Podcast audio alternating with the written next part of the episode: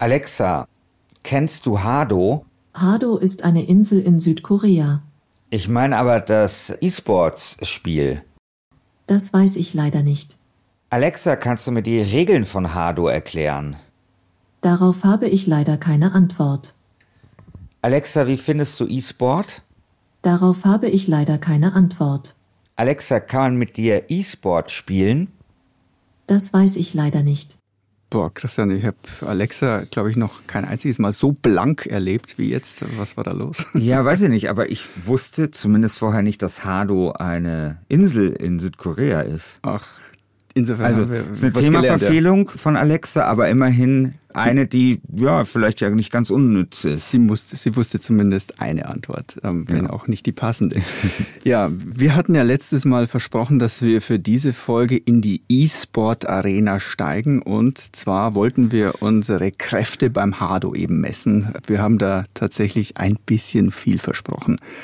Aus dem Match Schiffer gegen Sachsinger ist leider nichts geworden, aber wir haben immerhin gemeinsam Hado ausprobiert und können euch nun von dieser neuen E-Sportart berichten. Aus technischer Sicht ist das ja sehr interessant und auch aus sportlicher Sicht hat es durchaus Potenzial. Ich war zumindest ziemlich außer Atem am Ende. Wie ging es dir da? Ja, ich habe mich ja eher ökonomisch bewegt. Das ist eine Spezialität von mir, hat okay. immer mein Sportlehrer damals schon gesagt. Und deswegen ging's. Aha, okay. Für alle, die jetzt nicht wissen, was Hado ist, und ich denke mal, das ist wahrscheinlich die Mehrheit, hier schon mal zum Einstieg. Es ist eine Art Völkerball mit vielen Mixed Reality Elementen. Man wirft mit virtuellen Bällen aufeinander aufeinander und man versucht sich so gegenseitig abzuschießen.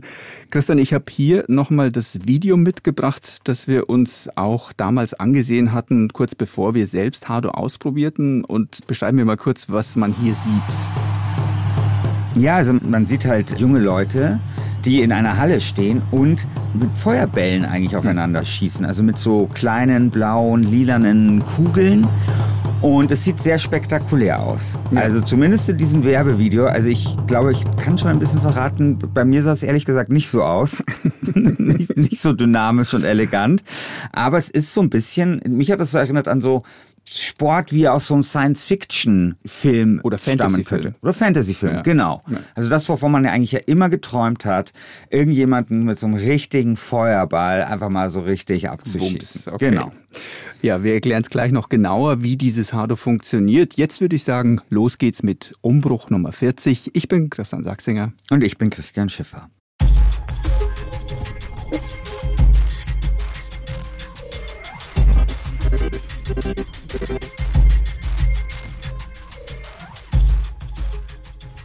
Hado ist keine deutsche und auch keine europäische Erfindung. Das Spiel kommt aus Japan. Warum es sich gerade dort entwickelt hat und welche Bedeutung E-Sports im Allgemeinen und Hado im Speziellen einnimmt in Japan, das wollen wir jetzt mit unserer Ostasien-Korrespondentin Katrin Erdmann besprechen. Hallo, Frau Erdmann. Hallo. Also erstmal die Frage, wie verbreitet ist denn Hado in Japan und vielleicht auch in Südkorea? Ich weiß nicht, spielt man es dort auch? Also in Japan haben wir gefunden, gibt es 13 Hado-Spielplätze. Es ist offenbar beliebter außerhalb des Erfinderlandes, vor allem in Südostasien. In Korea ist es so, dass es vor einigen Jahren das größte koreanische Kommunikationsunternehmen KT äh, gegeben hat, die, also die gibt es immer noch, aber die haben sozusagen in anderen Ländern ganz große Sportzentren eröffnet. In Südkorea ist vor allem E-Sports beliebt, also League of Legends. LOL hatte ich im mhm. Kopf. Das, aber zu Hado kann man nochmal sagen, wenn wir nochmal nach Japan zurückgucken, da gibt's jedes Jahr eine Weltmeisterschaft in Tokio. Und ja, das hat auch für die Zuschauer eigentlich einen Reiz, einen visuellen Reiz, also durch Apps und es gibt sozusagen verschiedene Kollaborationsveranstaltungen. Und so kann man auch sagen, nimmt diese Zahl der Fans zu. Vielleicht nochmal so eine Zahl. Der letzte Stand ist, dass dieses Spiel von 3,5 Millionen Menschen in 39 Ländern gespielt wird. Mhm. Woran könnte das denn liegen, dass das in Japan so groß geworden ist auch? Oder aufgekommen also, ist? Ja, das, das könnte vielleicht daran liegen, dass Computerspiele schon immer populär sind. Da ist ja auch die Industrie natürlich ganz vorne, auch Animation etc. Und ja, das Spiel hat ja relativ einfache Regeln, aber braucht eine gute Planung und es setzt einen Teamgeist voraus. Also man macht ja hier viel auch im Team zusammen. Das ist ja eigentlich so eine Gesellschaft. Mhm. Dann ist es etwas was man eigentlich wetterunabhängig spielen kann. Da gibt's ja, hier ist ja auch vieles, was eben nicht gemacht werden kann, wie extreme Hitze oder Regen, ne? weil man spielt Hado ja drinnen. Und man kann das auch als Firmensport machen. Ich denke, das sind viele Argumente, die dafür sprechen könnten. Mhm. Spielen das jetzt nur Jugendliche und vielleicht auch da nur die Technikaffineren oder breitet sich das so ein bisschen über alle gesellschaftlichen Schichten aus? Also nach unseren Recherchen ist es schon etwas, was überwiegend von jüngeren Menschen, jünger ist jetzt mal relativ, ja, zwischen 20 und 40 gespielt wird. Und es gibt eben auch viele Kurse und Teams, wo es eben Angebote gibt. Aber klar, das ist natürlich so, man muss eine gewisse Technikaffinität und ich sag mal auch eine Affinität sicherlich oder ein Interesse zu Computerspielen und all sowas mitbringen ne, und sich auch schon darauf einlassen, denke ich. Vielleicht nochmal zurück zum Namen Hado oder Hado. Wie spricht man es aus und was, was steckt eigentlich dahinter, hinter diesem Begriff? Ja, also Hado äh, wird es ausgesprochen. Das heißt Welle und das Ganze bedeutet so viel wie Wellenbewegung. Okay. Hm. Wie erklärt sich das? Also ich bin ja nicht der Erfinder, insofern äh, weiß ich nicht, aber ich könnte mir vorstellen, so wie dieses Spiel gespielt wird, also das ist ja so ein, ein technischer Sport, bei dem es um viel körperliche Bewegung geht und dann noch erweiterte Realität. Und ich könnte mir vorstellen, dass man sich wellenartig bewegt, vor, zurück. Also das ist ja schon ein sehr dynamisches Spiel. Kann man Hado auch im Fernsehen sehen? Wird das übertragen? Sie hatten ja auch gesagt, es gibt Weltmeisterschaften.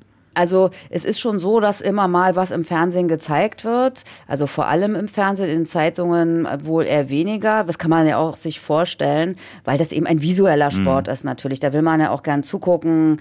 Ich selber habe das noch nie gesehen und ich habe tatsächlich auch um mich rum mal gefragt von ein paar Freunden und Bekannten und habe gesagt, Mensch, kennt ihr das eigentlich? Und keiner kannte das. Mhm. Das finde ich ganz interessant. Also ich glaube, dass es schon eine sehr spezielle Zielgruppe tatsächlich auch ist. Ne? Aber wenn man einmal Feuer gefangen hat, kann es natürlich sein, dass man dann auch dabei bleibt. Frau Erdmann, Sie hatten vorher gesagt, Sie sind nicht die Erfinderin von Hado. Wissen Sie denn, wer der Erfinder ist oder wer die Firma ist, die das erfunden hat oder betreibt? Der Erfinder ist ein äh, japanischer Mann gewesen, Hiroshi Fukuda.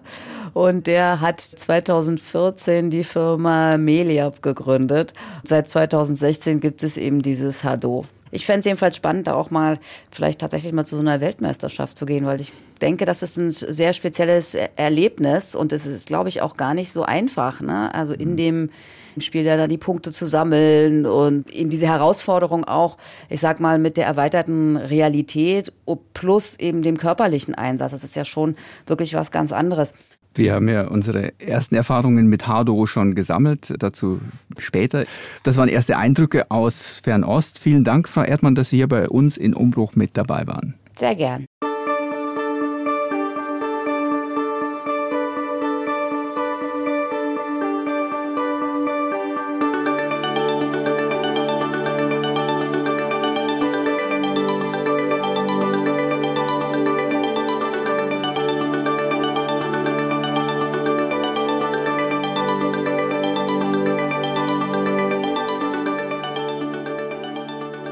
So, Christian, jetzt steigen wir aber richtig ein und setzen uns im Detail mit dem Spiel auseinander. Fangen wir erstmal ganz analog an. Wir hatten ja schon angedeutet, dass dieses Hado eine Art virtuelles Völkerball ist. Zur Erinnerung für alle, die das zum letzten Mal in der Grundschule gespielt haben oder vielleicht auch noch überhaupt nicht. Man hat zwei Mannschaften mit gleich vielen Spielern.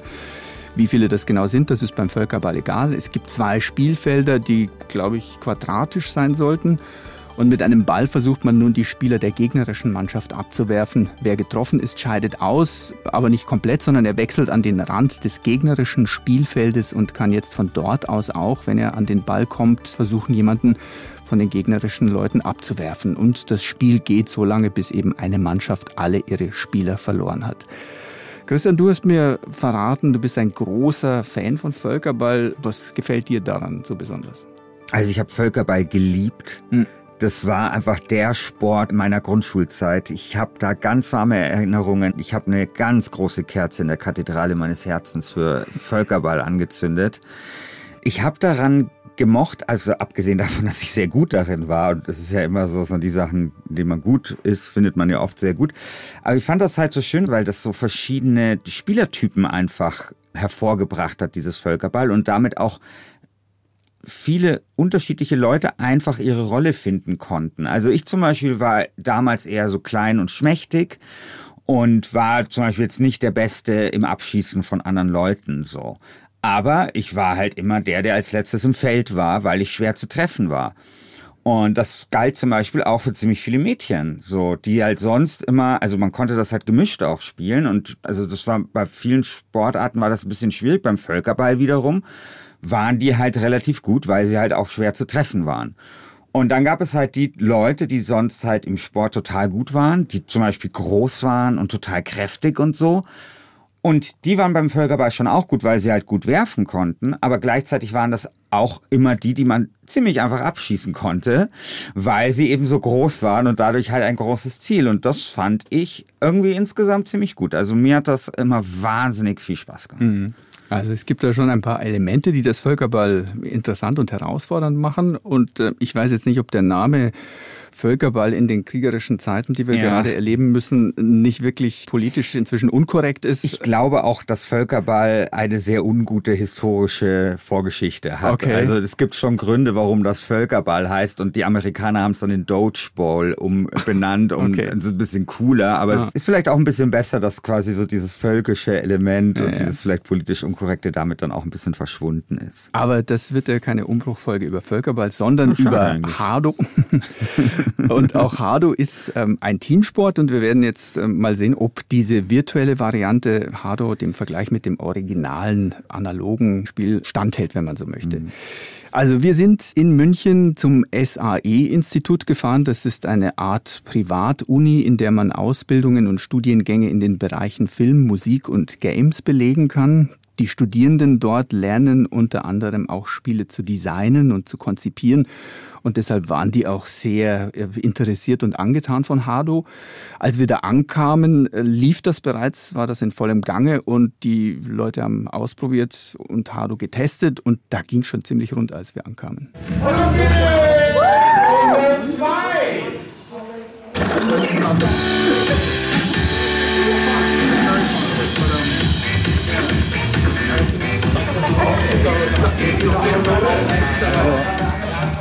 Christian, beschreib uns mal, was ist da los gewesen, als wir dort in dieser Halle oder in diesem Raum äh, eintrafen? Ja, da war, war ein kleines Spielfeld. Also wir reden wirklich von, sagen wir mal, so einem halben Tennisfeld vielleicht oder vielleicht sogar noch kleiner, ein Viertel-Tennisfeld, würde mhm. ich das jetzt mal schätzen. Also wirklich nicht so groß. Die Leute hatten Brillen auf und es gab einen großen Bildschirm für die Zuschauer. Und da kommen wir vielleicht auch schon so zum ersten Problem oder sagen wir mal zur ersten Herausforderung. Denn man hat natürlich gesehen, wie diese Leute das Spiel spielen, die haben Wurfbewegungen gemacht, die haben irgendwie, sind auch mal auf dem Boden und haben quasi so ein virtuelles Schutzschild hochgezogen, aber das hat man natürlich nicht gesehen. Hm. Man musste eigentlich auf den Bildschirm schauen, um zu verstehen, was eigentlich in diesem Spiel passiert. Das heißt, ich hatte dort am Anfang, also während du ja zum Beispiel Völkerball kannst du dir das Spiel, glaube ich, relativ schnell Versteht erschließen. Sofort, ja, so, ne? Von außen, ja. So wird ein Ball geworfen und werden Leute abgeschossen und so weiter. So, fertig. Das ist ja sozusagen alles auf einer Ebene, auf einer visuellen Ebene. Hier muss man ja die analoge Realität muss sich immer abgleichen mit der digitalen Realität, die auf dem Bildschirm gezeigt mhm. worden ist. Und das war schon mal so ein bisschen eine Herausforderung, weil einfach dadurch das Spiel für mich sehr schwer lesbar war mhm. von außen. Mhm. Vielleicht Schritt für Schritt zur Technik, die da dahinter steckt. Äh, in den Brillen, von denen du gesprochen hast, steckt jeweils ein iPhone. Das wird da von der Seite aus reingeschoben und eine App überträgt dann alles, was der Spieler, die Spielerin sieht, zweigeteilt für das linke und für das rechte Auge. Man sieht also, wenn man äh, auf dem Spielfeld steht, die reale Umgebung, die Mitspieler und die Gegner. Das spielt man normalerweise drei gegen drei. Zum anderen werden in die iPhones und damit eben in die Brille die virtuellen Teile des Spiels eingeblendet, also vor allem die Bälle, die die Gegner auf einen schleudern oder wenn man einen Schutzschild aufspannt, von dem du ja auch schon gesprochen hast, dann sieht man das auch in der Brille.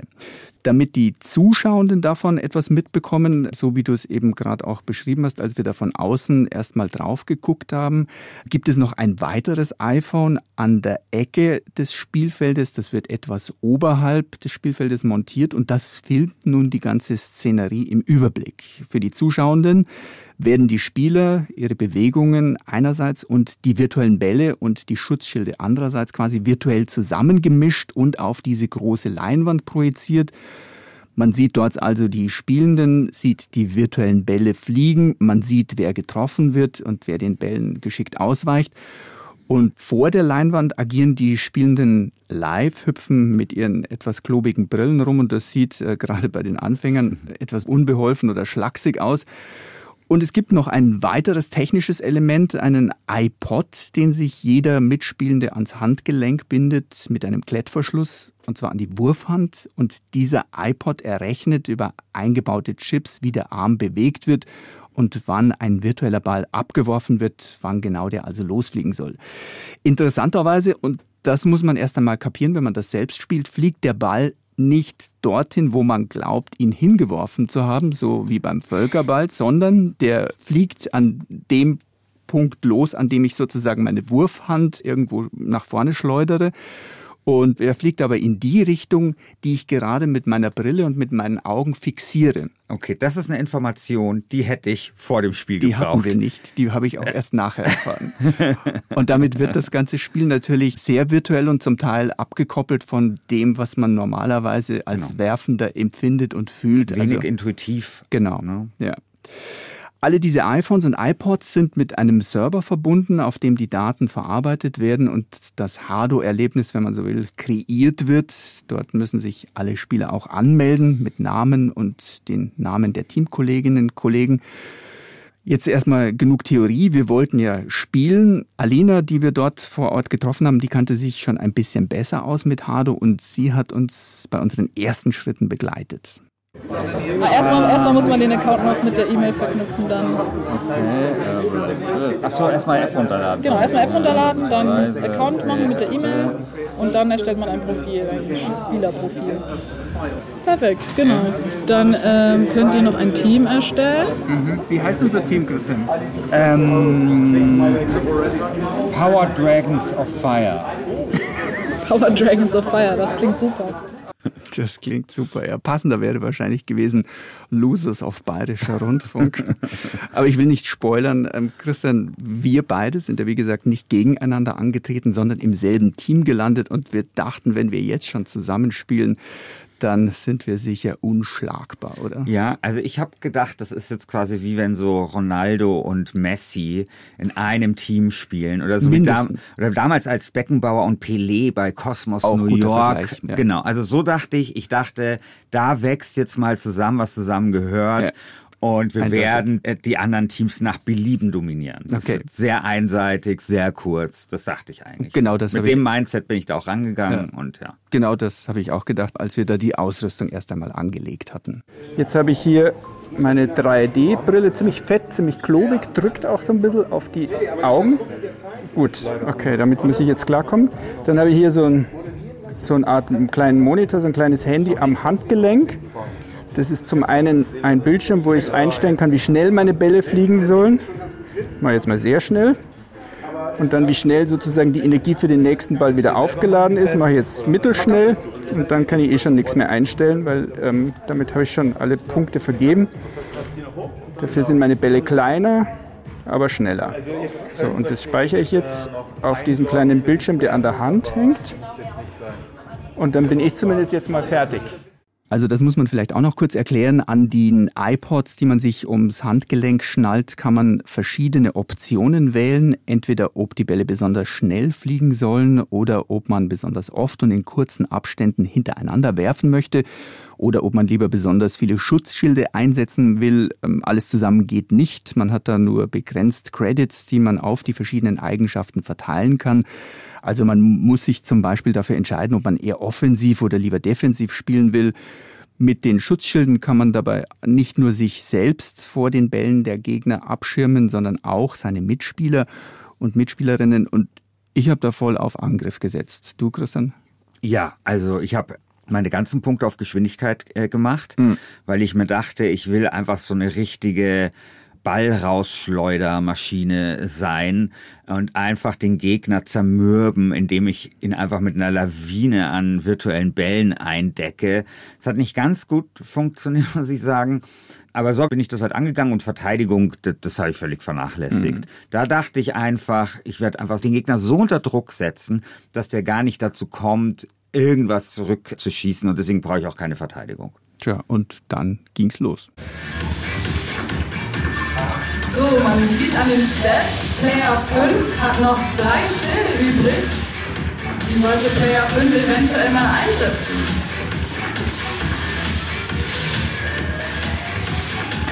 So, es steht 5 zu 2 für Team Blau. Es sind noch 20 Sekunden übrig. Team Blau erhöht auf 6 zu 2. Team Rot schnappt sich einen Punkt. 2 Punkte. 4 zu 6. 10 Sekunden übrig. Team Rot gibt Gas. Dann ist vielleicht noch was drin. 5 Sekunden. 4 zu 7 für Team Blau. Oh, und das war's. Team Blau besiegt Team Rot mit 8 zu 4. Man muss jetzt leider, leider, leider, leider sagen, wir waren nicht Team Blau, sondern wir waren die Roten und ähm, wir wurden da ziemlich weggeputzt. Äh, da gibt's nichts zu beschönigen. Zumal wir auch noch eine Revanche gespielt haben, aber da sah es auch nicht viel besser aus. Man muss sagen, wir haben ziemlich versagt. Irgendwie. Ja. Woran lag's? Also ich glaube, da kann man echt nichts beschönigen. Also es wurde nicht mal knapp. Ja, nee. es wurde nicht mal knapp. Ich habe kaum was getroffen. Also ich, Ach, äh, an dir lag's? Ja, ja, an mir lag's. Ah, also okay. eigentlich lag es an den Platzverhältnissen. Ja. War zu uneben der Boden. Genau, Boden war zu uneben. Und ja, also es war, also vor allem waren es die Platzverhältnisse. Aber es war auch ein bisschen tatsächlich mir zu unübersichtlich. Also ich muss sagen, auch nach der Revanche, ich habe immer noch nicht ganz immer verstanden gehabt, was ich genau mache hm. und warum zum Beispiel der Ball nicht dorthin geht, wo ich mir das denke. Also eine Begründung hast du ja vorher schon geliefert, dass man halt da hingucken muss. Mhm. Ne? Aber ja, also ich muss sagen, die Karriere als Profi-Hado-Spieler, die scheint mir jetzt nicht so. Ist noch nicht klar ersichtlich. Nee. Ja. ja. Mir fehlte so ein wenig das gefühlsmäßige Feedback, wenn man jetzt auf der Suche ist nach den Gründen, warum es so schlecht lief. Aber im Ernst, man bekam äh, nur angezeigt, dass man getroffen mhm. wurde, aber man hat nichts gespürt. In mhm. manchen Hallen bekommen die Spieler elektronische Westen angelegt, die dann vibrieren, wenn es eine mhm. erwischt hat. Das hätte mir geholfen. Hätte mir auch geholfen. Also ich fand das Spiel manchmal sehr schwer lesbar quasi. Also ich fand das Feedback nicht unmittelbar. Es war einfach schwer nachzuvollziehen, was eigentlich gerade passiert. Und ich glaube, haptisches Feedback ist da halt einfach eine Sache, die wichtig ist. Ja, also das ist, glaube ich, so diese Übersetzungsleistung, ne, die ist halt ist halt nicht so direkt, wie wenn man jetzt zum Beispiel Völkerball spielt, man hat einen Ball in die Hand, man weiß zu jeder Sekunde, was genau passiert.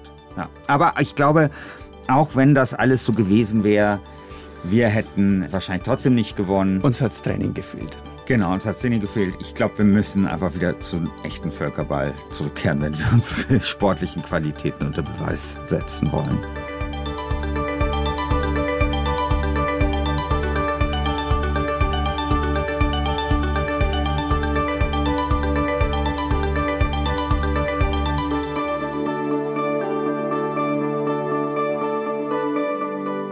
Trotz unserer schmählichen Niederlage, ähm, Hado ist vielleicht zumindest ein witziger Zeitvertreib. Was es sportlich hergibt, darauf kommen wir gleich noch. Aber technisch ist es auf jeden Fall spannend. Ähm, du warst am Anfang, bevor wir da so untergegangen sind, noch recht begeistert, Christian. Ja, weil ich da schon ein enormes Potenzial sehe. Also, dass quasi die digitale Welt Sportwelt mit der analogen Sportwelt zusammenwachsen kann. Also wenn ich mir jetzt mal so ganz theoretisch, keine Ahnung, wir zwei im Jahr 2030, ja, oder 2035, wir sind irgendwo auf einer Wiese, wir haben jetzt einfach mal Bock, irgendwie Badminton zu spielen und haben aber unsere Handys oder unsere Brillen dabei, die halt dann vielleicht einfach schon ganz normal sind, dass man die hat, so Mixed mhm. Reality Brillen. Und dann sagen wir einfach, okay, wir machen das jetzt halt einfach. Und unser Handy, was weiß ich, wird zu einem Tennis, also zu einem Badmintonschläger und mit, wir setzen die Brillen auf und der Schläger wird virtuell dargestellt. Und wir können sozusagen ganz spontan irgendwie so ein Hightech-Badminton ähm, spielen. Also das ist sowas, das kann ich mir total gut vorstellen, dass das kommt. Und ich fand es deswegen auch faszinierend, dass quasi dieses Hado schon so ein bisschen in die Richtung. In die Richtung geht. Also mhm. in so einer super frühen Form. Und deswegen hat mich das auch mhm. interessiert. Also reizt Mixed Reality ganz gut aus. Mhm. Deshalb finden es übrigens auch Tech-Konzerne sehr interessant. Ich habe Carsten Erlebach getroffen, Technology Strategy Manager beim Mobilfunknetzbetreiber Telefonica Deutschland der sucht nach Neuerungen auf dem Tech-Markt und äh, für ihn als Mobilfunktechniker ist der Reiz des Hado-Spiels, dass es da viele Sensoren bei den Spielern gibt, gerade wenn die auch noch eine vibrierende Weste tragen. Es laufen einfach mehrere Videostreams zusammen, die von den Spielern und der eben, den wir beschrieben haben, von oben aus der Ecke das Spielfeld filmt. Und insofern müssen viele Daten verarbeitet werden und vor allem übertragen werden und das auch ziemlich schnell. Die Datenmengen sind gar nicht mal so hoch. Das Entscheidende ist, man muss es in einer relativen Schnelligkeit liefern. Also insbesondere die Latenz, die müssen wir in den Griff kriegen, damit äh, eben nicht ein Ball irgendwie zu spät kommt und dann würde es den Spielern auch keinen Spaß machen. Die Latenz ist das Spannende für uns also die Reaktionszeit, und die ist gerade im neuen 5G-Netz, das ja die Mobilfunkkonzerne derzeit überall aufbauen, besonders gering. Das ist für Hardo dringend nötig, wie gesagt. Die Spieler müssen innerhalb von Sekundenbruchteilen auf herumfliegende Bälle reagieren können und äh, wollen ja natürlich nicht getroffen werden. Da darf bei der Datenübertragung einfach nichts ruckeln. Und hier hat man also jetzt ein schönes Testfeld gefunden, um die Vorteile des neuen 5G-Mobilfunknetzes zeigen zu können. Ein besonderer Reiz für die Mobilfunktechniker äh, ist Haro insofern, als man da vielleicht auch schon eine Stufe weiterdenkt. Die nächste Aufbaustufe wäre noch interessanter. Hier in dem Fall findet es in, in, einer Halle statt. Es gibt aber jetzt die ersten Spiele, die virtuell getrennt sind. Ein Team ist in Belgien, ein anderes Team in London. Und dann wird es virtuell. Die Mannschaften können also tausende Kilometer voneinander entfernt sein. Das Erlebnis soll mehr oder weniger das gleiche sein wie jetzt, wo sie alle in der gleichen Halle sich befinden.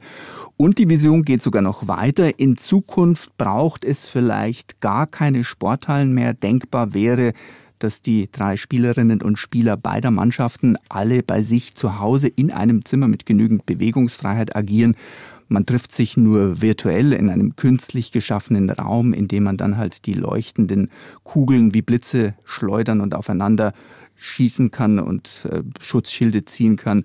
Das ist zumindest so die Theorie, die Vision. Wobei ich mir das tatsächlich nicht so wirklich vorstellen kann, Christian. Ich finde schon, dass bei einem Mannschaftssport das Gruppenfeeling dadurch entsteht, dass man auch physisch beieinander ist, dass man sich per Blickkontakt verständigt, ähm, dass so etwas wie ein Flow entsteht, wenn man alle, wenn alle sich aufeinander einschwingen. Ich weiß nicht, wie geht's dir da? Ähm, kannst du dir ein Gruppenfeeling vorstellen, wenn jeder allein bei sich zu Hause im Wohnzimmer rumhüpft? Also eher nicht, ähm, weil ich finde, so zum gemeinsamen Sport, da sind ja einfach die Emotionen total hm. wichtig. Also ich will ja sehen, wie du leidest, wenn ich dich abschieße oder wenn du verlierst oder so. Und das ist ja beim Sport wichtig, so dieses Gefühl, dass man zusammen irgendwie, also gerade beim Mannschaftssport, dass man zusammen durch dick und dünn geht und zusammen verliert und zusammen gewinnt und dann später nochmal drüber reden kann und das dann analysiert und so.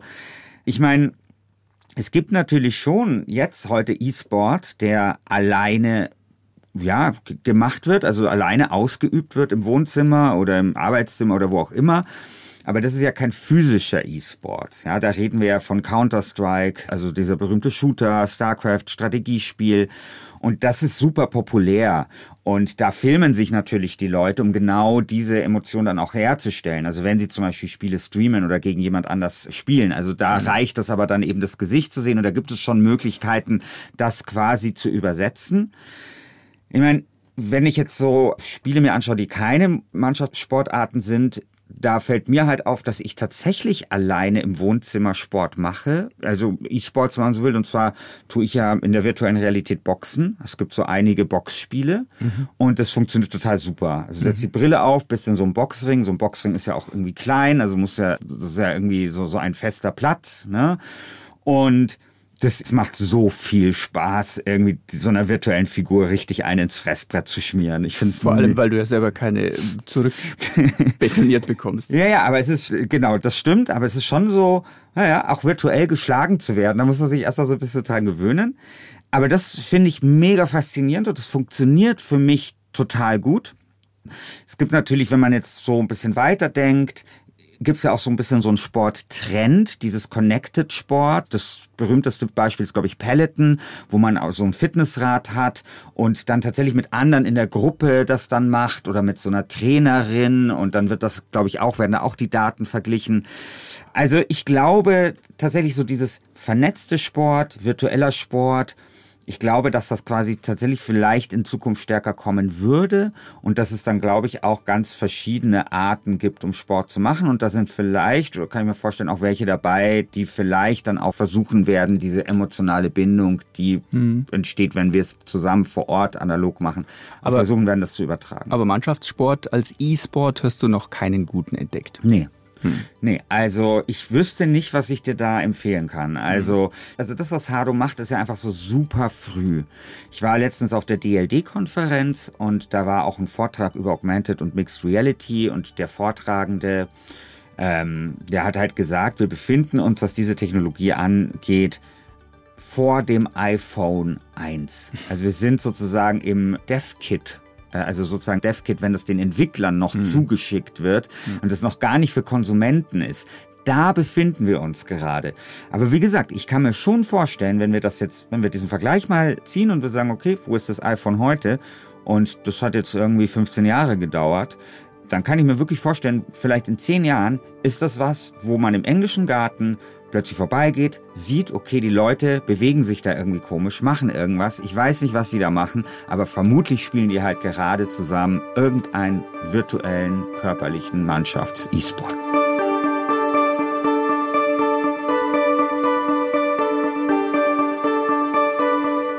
Wenn wir jetzt nochmal zurückgehen zu unserem Ausgangspunkt mit Völkerball und dem Vergleich, den wir da ja ein bisschen ziehen wollten, mich hat Hardo da jetzt tatsächlich auch nur bedingt überzeugt. Vielleicht lag es an äh, unserer fehlenden Übung, an fehlenden Training und wir als blutige Anfänger haben da vielleicht nur die Hälfte des Spaßes wie jemand, der da schon seit Monaten damit sich auseinandersetzt. Aber es ist einfach noch nicht wirklich hundertprozentig ausgereift. Kannst du dir vorstellen, dass Hardo trotzdem zu einer großen Bewegung wird? Jetzt noch nicht. Also ich bin da super skeptisch. Also das ich glaube, dieses Prinzip Hado, das wird schon kommen. Aber es ist einfach technologisch, sind wir einfach noch nicht so weit. Der, der Experte, den wir vorgehört haben von Telefonica Deutschland, der hat ja schon ein großes Problem angesprochen, zum Beispiel die Latenz. Das ist ein Riesenproblem. Und also eine Herausforderung, das will man ja genau haben. Also mhm. das ist ja, das sind und das 5G-Netz steht ja noch nicht überall. Genau, also genau. Und das sind alles die Sachen. Also die Brillen fehlen, das 5G-Netz fehlt und so. Aber wenn das kommt, dann kann ich mir vorstellen, dass Sport zum Beispiel für die Durchdringung dieser Technologie wahnsinnig wichtig werden könnte, weil wir sehen ja, dass total oft also auch hier der iPhone-Vergleich, ja. Was waren das denn für Apps, die am Anfang äh, die Leute fasziniert haben? Das war diese, weiß nicht, diese App, wo du dein iPhone nehmen konntest, um Bier zu trinken mm. zum Beispiel. Mm. Und das war ja eine Spielerei, ja. Aber das sind ja genau solche Dinge oder generell Spiele haben eine Riesenrolle gespielt bei den Apps am Anfang fürs iPhone. Also Angry Birds und was es da alles gab. Und ich kann mir total vorstellen, dass genau Sport und Spiel, dass das genau das ist, was den Leuten eigentlich diese Brillen überhaupt erst schmackhaft macht und was jeder versteht und ausprobieren will und so Aber es muss lustig sein und es muss von sein. Anfang an funktionieren, damit es sich genau, durchsetzt. Genau, genau. Vielleicht sind wir da bei Hardo noch nicht ganz so weit. Wenn ihr trotzdem mehr darüber erfahren wollt, über Hardo, über die Entwicklung dieser Sportart, schaut in die Show Notes. Dort haben wir ein paar Links zusammengestellt.